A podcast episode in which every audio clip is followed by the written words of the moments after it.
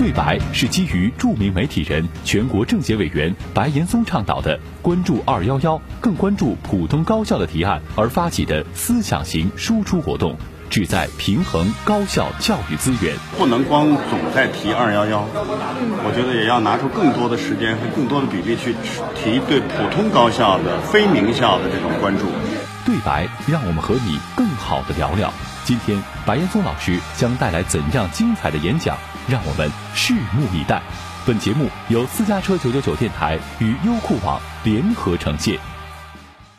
河南大学坐落于古都开封，创建于一九一二年，建校一百零七年以来，培养了近五十万名各类人才，是一所拥有十二个学科门类的综合性大学。今天，白岩松老师将带来怎样精彩的演讲呢？让我们拭目以待吧。正处在一个前所未有的时代，信息爆炸，资讯遍地，知识似乎随时随地触手可及。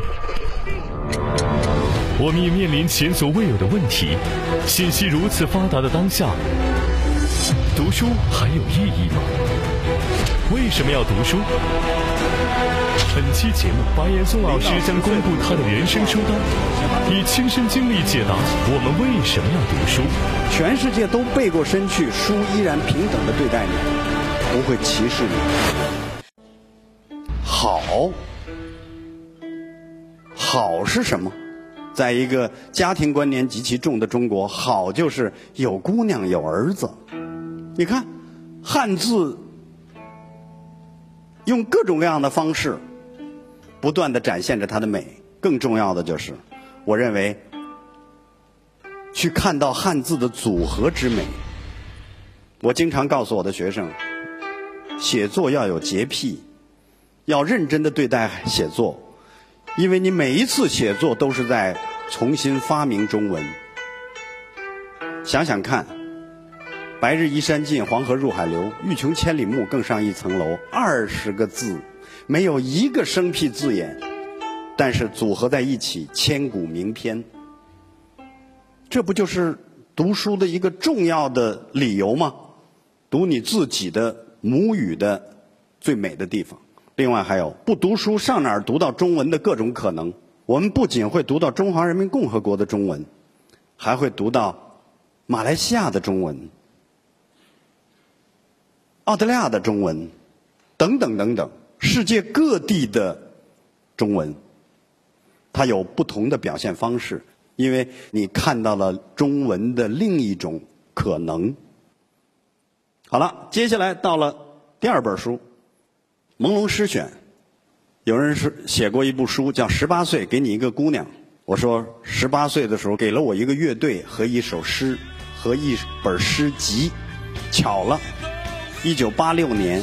我恰恰是十八岁，同时遇到了一个乐队和一本诗集。这本诗集就是《朦胧诗选》，是一九八六年五月份，同样是五月份，因为我遇到的摇滚乐就是那一年的这个月份，崔健在北京的工人体育馆要演出的《一无所有》。年轻的时候遭遇什么？可能就会深深的改变你的一生。我就特别想知道，在座的河大的同学，十八岁的时候是什么样的阅读？是什么塑造你？你会问自己这个问题吗？你有答案吗？很多人都会去问我哦，白岩松，你的写作，你自己写东西，你觉得受什么影响？我说受三种因素的影响：摇滚乐、朦胧诗，还有古龙的小说。我的文字里有非常清晰的。这三个来源的影响，十八岁你经历了什么？它会给改变你很多。比如说《朦胧诗选》，很多人说哦，它改变了你什么？我很庆幸在我十八岁的时候与它相逢，它给了我一种全新的人生态度，给了我很多很多的价值观。比如说，在一个没有英雄的时代里，我只想做一个人。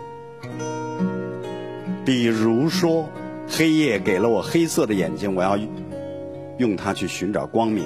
再比如说，我要作为树的形象站在你的身旁，而不是作为藤缠绕着你。虽然这是写给女性的舒婷的致橡树，但是它对每一个十八岁都会产生深刻的影响。所以到现在为止，我十八岁所经历的东西一直在我内心的最深处。我感谢阅读塑造了我。越往后走，十八岁越清晰，他对我的影响越清晰。这就是为什么我要选出这本书的道理。而更重要的是，今天我也是要通过我的十八岁所面对的这本书，反问在座的各位：你遇到了什么？更重要的是，它不是一个十八岁的概念，可能是你求学期间，是你青年时代有这本书吗？他改变了你了吗？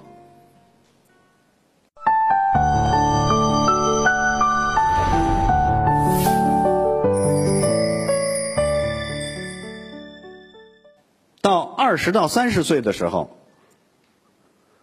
我二十五岁的时候，九三年开始做《东方之子》的节目主持人，前面没有可模仿的对象，因为那个时候没有新闻主持人，我们是第一波。我要采访无数个东方之子，一个二十五岁的年轻人，自然还是困惑的。我该问什么样的问题？人是什么？人性是什么？我很庆幸，在这一年刚做了几个月的东方之子的主持人之后，我的制片人也是一位河南人，时间正在看一套书《曾国藩》，哎，我就事儿就开始看，断断续续一两个月的时间把它看完。一本好书永远是这样一个概念，我永远记得上中下三卷最后几十页看完的那个下午，舍不得告别。我用了很漫长的一个下午，我还记着那个太阳在我住的地下室的那个墙上画出的那个不断变化的光影，直到完全落山。为什么那个下午印象深刻？因为这套书，也许从今天的角度来说，你有各种各样的说法，是不是最伟大的？是不是？我觉得这些对我不重要。最重要的是，我在二十五岁的时候与他相遇，我读懂了人性之复杂。我开始去读人性，我开始改变很多概念。比如说，年轻的时候自然是好人、坏人。读完曾国藩的时候，什么是好人，什么是坏人？曾国藩是我们的教科书当中的坏人。但是今天你还会单纯的用这个坏人去解读吗？那本书里的每一个人似乎都是好中有坏，坏中有好。其实人性本身就是复杂的。对了，阅读一个重要的理由，就是要去读人性的复杂。读懂人性，当你读懂人性的时候，你今后很多事情就好办了。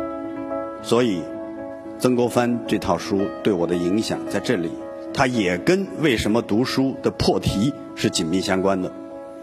好了，到了我三十到四十之间的时候，谁说男性没有更年期啊？